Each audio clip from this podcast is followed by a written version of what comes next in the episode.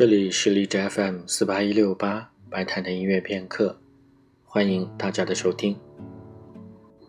在今天的节目当中，将为大家介绍一位法国的小提琴演奏家克里斯蒂安·费拉斯。费拉斯于一九三三年出生于法国南部，他可以算是少年得志的典型。他的父亲是一位业余的小提琴家。所以他的启蒙教育是跟他父亲开始的。他在八岁那年就进入了尼斯音乐学院，两年后，也就是十岁的时候获得了第一名。第二年，他十一岁时又进入巴黎音乐学院学习。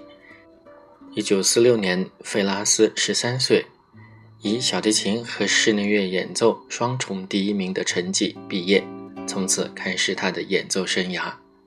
虽然这时他的神童名号已经打响，但是他对自己的技艺还不感到满足。随后，他又跟随罗马尼亚的小提琴家艾乃斯库进行进一步的深造。一九四九年，在当时被视为闪亮明星的内沃，在空难当中不幸去世，享年仅三十岁。这时刚满十六的费拉斯，无疑被视为了法国小提琴界的新人。因此，很多法国作曲家的作品都由他首演或首录，其中就包括奥涅格和帕斯卡尔的小提琴奏鸣曲。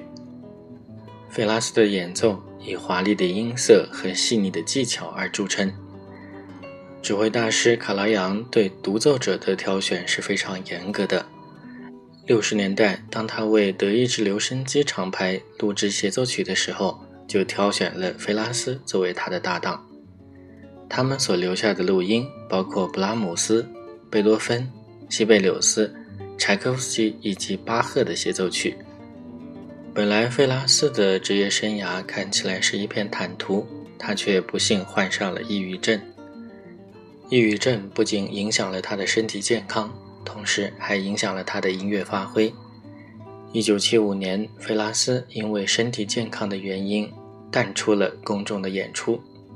一九八二年，在他举行完最后一次音乐会之后三周，他于九月十四日在巴黎自杀。